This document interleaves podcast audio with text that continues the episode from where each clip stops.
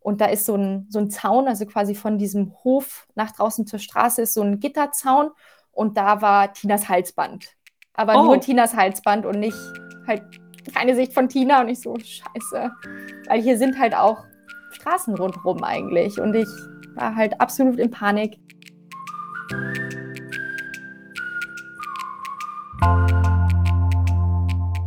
Und damit herzlich willkommen zu einer neuen Folge von Nobody is Perfect, dem Podcast, wo wir die rosarote Brille einfach mal abnehmen und Hundehalterinnen und Hundehalter ihre Fuck-Up-Stories teilen.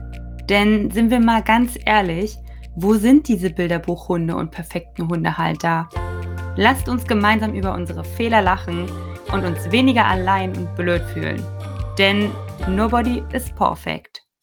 Hey Leute, schön, dass ihr wieder eingeschaltet habt. Ich habe heute wieder einen ganz besonderen Gast für euch eingeladen. Und zwar habe ich die liebe Rebecca heute hier. Hi Rebecca, cool, dass du da bist. Hi Undine, danke für die Einladung. Ich freue mich sehr, hier zu sein. Sehr gern.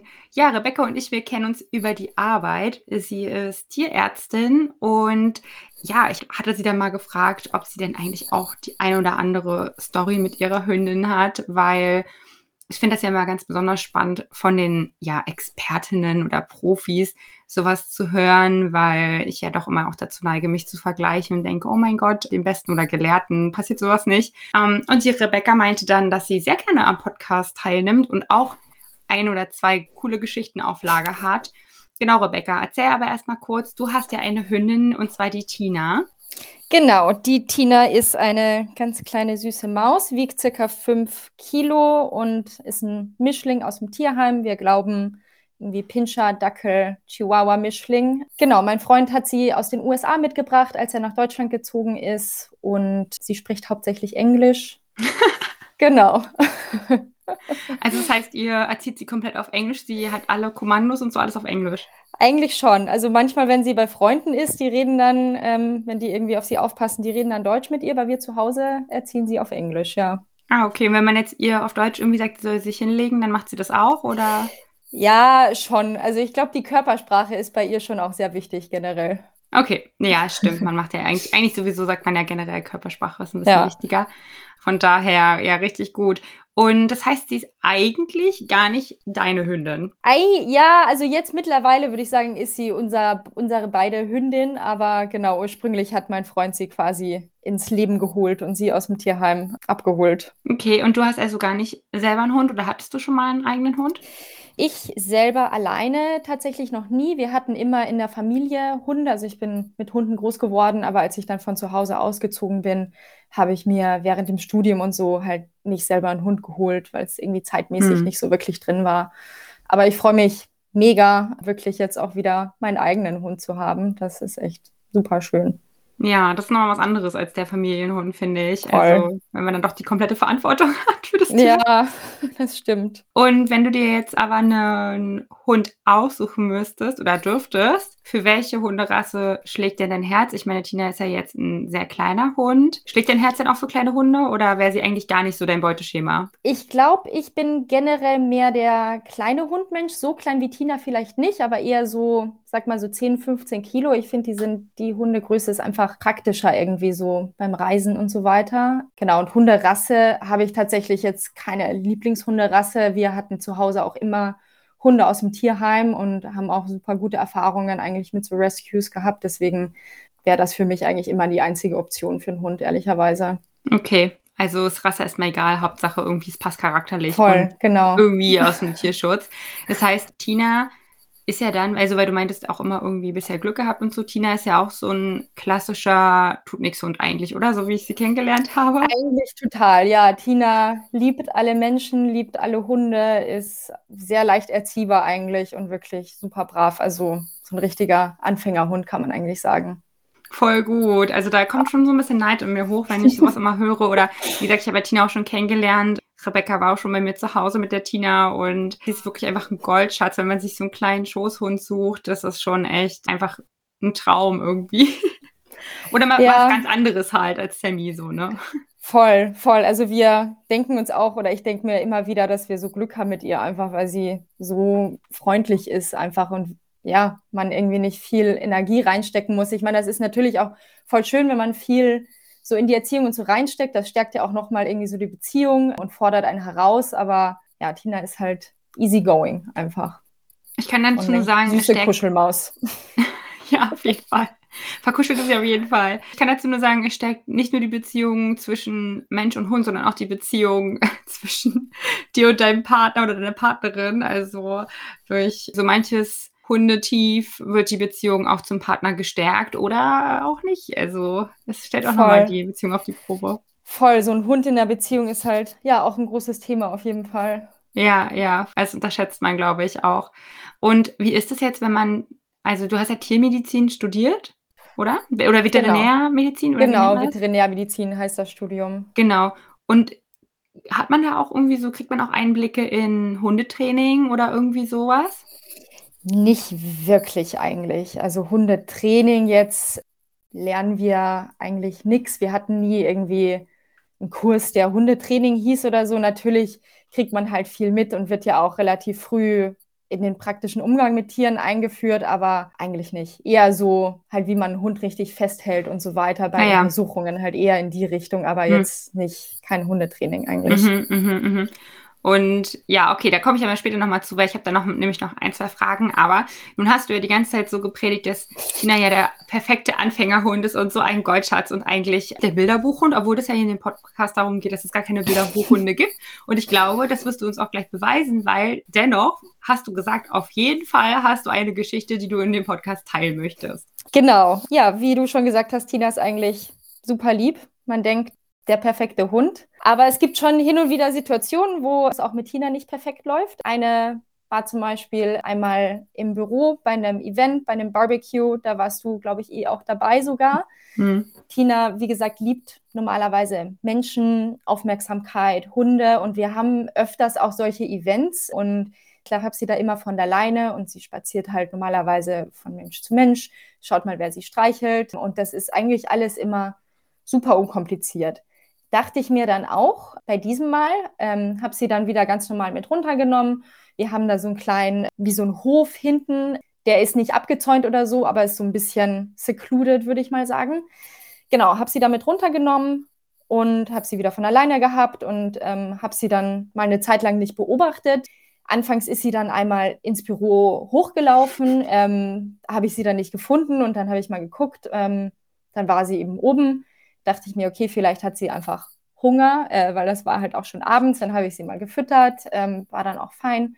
Dann habe ich sie wieder mit runtergenommen, war auch alles okay soweit. Und dann habe ich sie wieder so ein bisschen aus den Augen verloren, was jetzt aber auch nichts Ungewöhnliches ist, weil sie halt einfach immer von Mensch zu Mensch geht.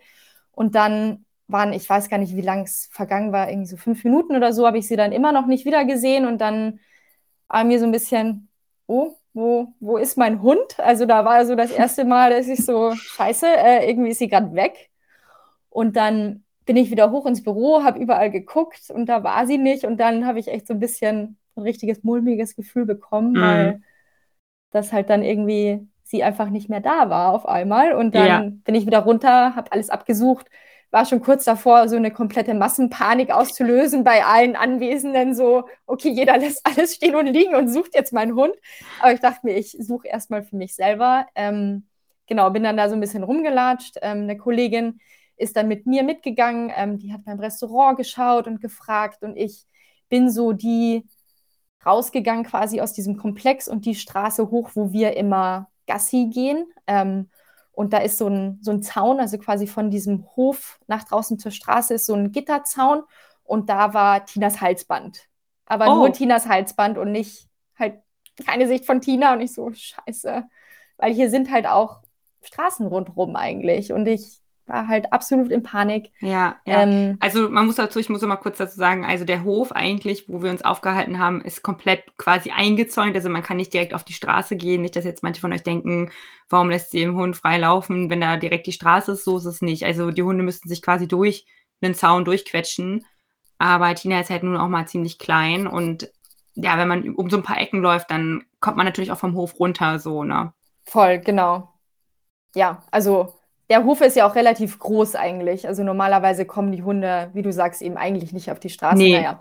Tina, however, hat sich da durch diesen Zaun durchgequetscht und ich in völliger Panik bin dann diese Straße einfach weiter hoch, weil ich ja gedacht habe, vielleicht ist sie einfach unsere Gassi-Runde gegangen und habe dann auch so in der Ferne, so vielleicht 200 Meter entfernt, auch drei Frauen auf einmal gesehen, die sich alle so nach unten gebeugt haben und da war ich so, oh, da ist bestimmt Tina gerade und dann bin ich da hingelaufen und Tina war dann da und ich habe sie einfach nur in die Arme geschlossen und habe angefangen zu heulen, weil ich oh. so Angst hatte, wirklich. Ähm, ja, man weiß ja einfach nicht, was passiert und naja, die Frauen haben dann äh, gesagt, sie wussten auch nicht so recht, was sie machen sollen. Sie waren kurz davor, halt im Tierheim anzurufen und den Hund halt zum Tierheim zu bringen, was eh von ihnen auf jeden Fall eine gute, ähm, ja, was Gutes gewesen wäre, weil ja. hätte ich sie dann nicht gefunden, hätte ich natürlich auch im Tierheim angerufen, aber ja.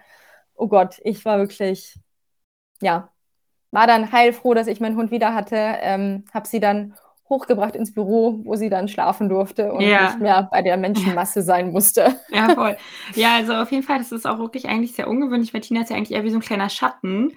Und dann ist sie halt, hat sie sich, ich weiß nicht, hat sie sich gedacht, ich gehe jetzt nach Hause oder was? I don't know. Sie war irgendwie an dem Tag, war sie so ein bisschen socially awkward. Also sie war so ein bisschen, es waren ihr einfach zu viele Leute und es war ihr zu laut, was eigentlich nicht so ihr ist oder was sie eigentlich nicht so hat. Aber an dem Tag war es anscheinend so. Ja, ja. Also auf jeden Fall nochmal Glück im Unglück gehabt. Ich glaube, ich hätte in dem Moment, wo ich einfach nur ihr Halsband gefunden hätte, so Schiss gehabt, dass irgendwie jemand sie mitgenommen hat und das Halsband noch so abgemacht hat, weißt du, und dann, ah ja, nehme ich den Hund mal mit. Also Gott sei Dank war es nicht so, aber wieder eigentlich wirklich die perfekte Fuck-Up-Story für ja, der größte Mist kann dir passieren, egal wie umsichtig und vorsichtig du bist und egal wie gut du deinen Hund kennst und was für ein Goldschatz der Hund eigentlich ist, ne?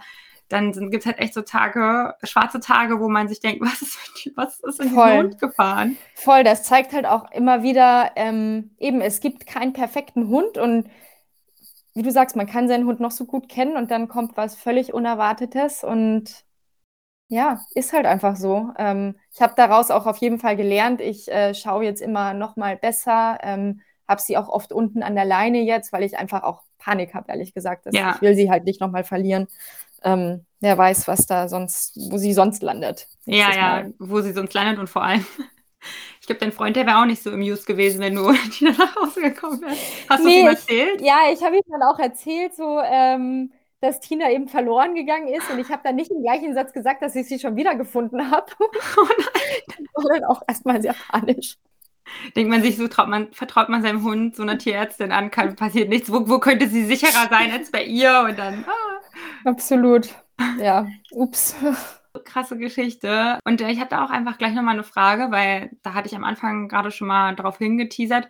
Fällt dir denn jetzt so spontan eigentlich auch eine Fuck-Up-Story ein von deinem Dasein, als du noch in einer Tierarztpraxis gearbeitet hast? Ui. Ähm. Oder so ein Ding, wo du denkst, boah, das ist so ein, da fasse ich mir einfach an den Kopf, weil das passiert so oft, so eine kleinen Missgeschicke oder Fehler auch von den Haltern oder ja, hast du da irgendwie was auf Lager, ganz spontan? Mm, das ist jetzt so spontan echt ähm, gefühlt. Ähm, klar, oder irgendwie da immer viele Fuck-ups so, also auch dass der allerliebste Hund, wenn man dann halt irgendwas macht, was er nicht so mag, auf einmal beißt. Ähm, oder die Katze komplett ausrastet, wo man gerade überhaupt nicht damit gerechnet hat und ja. man irgendwie gebissen wird. Äh, sowas kommt auf jeden Fall immer wieder vor. Krass, aber ist, wie ist es dann? Also ich meine, bei, bei einem Hund, da habt ihr dann bestimmt dann Maulkörbe auch da in der Praxis, oder? Ja, ja, klar. Also genau, Maulkörbe jeder Art eigentlich. Ähm, ist halt einfach für alle sicherer. Nicht nur für Mensch, sondern äh, voll auch für einen Hund halt einfach entspannter dann irgendwie so ein bisschen. Ja. Und ja. Sicherheit geht halt immer vor. Auch ja. wenn viele Besitzer dann das nicht so gerne sehen manchmal, wenn, wenn man dann Maulkorb empfiehlt, aber ja, Sicherheit für alle ist halt immer die oberste Priorität. Ja, ja, total. Also ich weiß noch, als ähm, mir meine, also eine meiner ehemaligen Hundetrainerinnen das erste Mal irgendwie das angesprochen hat, warum Sammy kein Maulkorb trägt, so in gewissen Situationen. Und ich habe nur gedacht, so, oh mein Gott, mein Hund, der braucht doch kein Maulkorb, das ist doch gar nicht so ein schlimmer Hund und so. Aber Mittlerweile finde ich, ist das eigentlich für mich ein total normales Hilfsmittel. Also es ist ja kein Stempel, den man den Hund aufdrückt, sondern einfach ein Hilfsmittel. Und aber es ist immer noch so negativ behaftet. Das ist eigentlich voll schade und gerade voll. auch in der Praxis bei euch. Ich meine, es geht ja auch um eure Sicherheit, ne? Und man Ja. möchte auch, dass der Hund ordentlich behandelt wird und dann nicht nur irgendwie schnell, schnell, weil man Angst hat, dass irgendwie gleich die Hand getackert wird. Ja, ja. Aber das, was du sagst mit dem Stempel, das stimmt voll. Eine Freundin hat mir letztens erzählt, sie hat ihrem Hund mal einen Maulkorb in der Bahn aufgesetzt, einfach auch zum Üben. Und sie hatte gleich sehr viel mehr Platz, als sie ohne Maulkorb hatte. Ja, das, das habe ich schon öfter gehört, dass Leute das dann auch absichtlich machen, dass sie den Maulkorb aufziehen, einfach nur damit sie ihre Ruhe haben oder Platz haben oder die Leute sie dich anquatschen und so oder den Hund nicht anfassen. Oder nicht anfassen, ja, das denke ich mir auch gerade, weil wie oft Hunde irgendwie äh, oder Leute einfach den Hund angrapschen wollen. Ähm, und ich so denke so, äh, nein. Ja, ja, das stimmt. Gerade wenn der Hund auch süß aussieht, also dann denkt man ja immer gleich sofort, der Hund ist auch lieb oder der Hund bellt nicht oder macht nichts, reagiert nicht, sondern freut sich über jede Art von Aufmerksamkeit und äh, Berührung von Menschen. Ja, voll. Gibt es denn irgendwie noch eine Sache, ich meine, wenn ich dich jetzt schon mal hier habe, wo du sagen kannst, das ist so eins der häufigsten unnötigen Unfälle, die du erlebt hast in der, in der Praxis, wo du sagst, ey, ist ja quasi auch ein Fuck-up, aber wo du denkst, ey, es ist eigentlich so, so blöd, dass es passiert, aber es kommen so viele Hunde oder Katzen in die Praxis, die, denen das widerfahren ist. Mhm. Also was, was ich wirklich in der Praxis relativ häufig gesehen habe oder einfach häufig vorkommt, sind Katzen, die ähm, durch so ein halb gekipptes Fenster da quasi raus wollen und dann hängen bleiben und dann eben so, die bleiben meistens so im Beckenbereich hängen. Mhm. Und das kann halt auch zu Lähmungen führen. Ähm, und manche, manchmal geht die Lähmung dann halt auch gar nicht mehr weg. Also da müssen dann wirklich Okay, manchmal krass. Katzen eingeschläfert werden deswegen. Ähm, was super traurig ist, weil klar, irgendwie kommt einem das vielleicht nicht so im ersten Moment, dass Katzen natürlich, dass das passieren kann, aber ja, wenn man sich da mal mit ein bisschen mit beschäftigt, dann erscheint es natürlich logisch, dass Katzen können da halt vielleicht nicht durchpassen und wenn die da hängen bleiben, die kommen da halt auch nicht mehr raus, Nee. wenn man da in dem Fensterrahmen so hängt. Ja, einmal drin Und reingerutscht. das ist halt super schade, ähm, weil man kann einfach das Fenster zumachen. Oder halt Ja. auch generell so Fenstersturzkatzen, auch wenn die Leute halt keinen ähm, keinen Balkonschutz für die Mhm. Katzen haben und die dann halt aus dem Fenster fallen. Das ist einfach so traurig, weil die Katzen so schwer verletzt werden und sich das halt ja. einfach vermeiden lässt irgendwie. Passiert bestimmt auch mit Hunden, oder? Dass die dann vom Balkon fallen, weil die irgendwas sehen oder so? Ja, also Katzen deutlich häufiger als Hunde, aber ähm, ja, gibt es auch bei Hunden. Ja, krass. Okay, also Leute, auch wenn das jetzt hier eigentlich ja natürlich Schwerpunkt Hunde ist, aber ich weiß, dass viele von euch auch Katzen haben. Also lasst das nicht zu einer Fuck-Up-Story werden. So eine Fuck-Up-Story möchte ich hier nicht hören. Nein, aber ja, also nochmal lieb gemeinter Rat von Rebecca, wenn ich sie schon mal hier habe, dachte ich mir, frage ich sie einfach mal direkt, weil das interessiert mich nämlich tat- tatsächlich auch. Bei Hunden sind es häufig so Autounfälle. Halt ein Hund, der vom Auto angefahren wird, was auch Ah. immer super traurig ist. Ich meine, das kann natürlich, wenn der Hund einmal wegläuft, das passiert, aber halt auch so, lasst euren Hund an der Straße einfach nicht von alleine. Man Mhm. kann nie wissen, was er sieht ähm, und das passiert so schnell und die, ja, kommen da auch oft sehr schwer verletzt leider an. Mm, mm, stimmt. Ja, ja, also ich meine, es ist eigentlich so, so, äh, wie sagt man das, die Ironie, dass eigentlich genau bei dir ja dann auch das so war, dass Tina dann weg war, ne? Und jetzt, Lasst eure Hunde nicht an der Straße. Leute, lasst eure Hunde nicht mehr alleine. Aber ja, nochmal mit dem blauen Auge davon gekommen. Und auch das ist natürlich, ja, man ist halt nur ein Mensch und man denkt, man kennt seinen Hund und man denkt, man kann irgendwie vertrauen und so, aber am Ende ist es halt immer noch ein Tier mit Trieben und ja, denkt halt nicht wie ein Mensch und versteht manche Sachen auch nicht, dass halt Sachen auch gefährlich werden können. Von daher, aber darum geht's ja hier, dass man halt Fehler macht und dass. Nobody's äh, perfect. Ja, ja, es ist, kann jedem passieren Fehler. Es ist einfach so. Nur aus Fehlern lernt man, ne? Genau. Und ja, Leute, das braucht euch jetzt natürlich auch nicht unangenehm sein, wenn euch das schon passiert ist. Ähm, aber ja, ich dachte mir, wie gesagt, ich nutze nochmal die Gelegenheit und frage Rebecca für euch. Aber was ist denn jetzt nun, wenn du jetzt einen schlechten Tag hast und sei es jetzt, weil du irgendwie ja, was Schlimmes gesehen hast oder weil Tina mal wieder weggelaufen ist? Nein. Aber gibt es dann irgendwas, was du machst, wenn du irgendwie nicht gut drauf bist, wenn du einen schwarzen Tag hast und denkst, Mann, ich muss mich jetzt mal aufheitern? Was machst du dann? Weil Tina so eine Kuschelmaus ist, ist für mich eigentlich wirklich mein Feel-Good-Tipp oder was ich mache, wenn es mir nicht gut geht, einfach meinen Hund kuscheln auf der Couch mit einem Gläschen Wein abends und einfach nochmal ja, versuchen durchzuatmen und Tina als mein Spirit Animal zu sehen, weil die halt auch immer gut drauf ist irgendwie. Das stimmt und mega entspannt ist, ja. Also du sagst nicht dem Hund das Böse nehmen, sondern einfach ihn knuddeln und sagen, hey, okay. Voll. Ich liebe dich ja trotzdem. Absolut, ja. Schön. Und den Rotwein natürlich nicht vergessen, Leute. Das habt ihr gehört, genau. ja. ja, cool. Vielen Dank auf jeden Fall für deine Zeit heute. Und ich hoffe, dass es dem einen oder anderen da draußen geholfen hat, dass ja auch so manchen Tierärzten da draußen Fehler passieren mit ihren eigenen Hunden. Dann sind wir auch schon wieder am Ende der Folge. Ich freue mich, dass ihr eingeschaltet habt. Und wenn ihr jemanden kennt, der auch Schwierigkeiten hat mit seinem Hund, dann schickt ihm doch gerne diese Folge.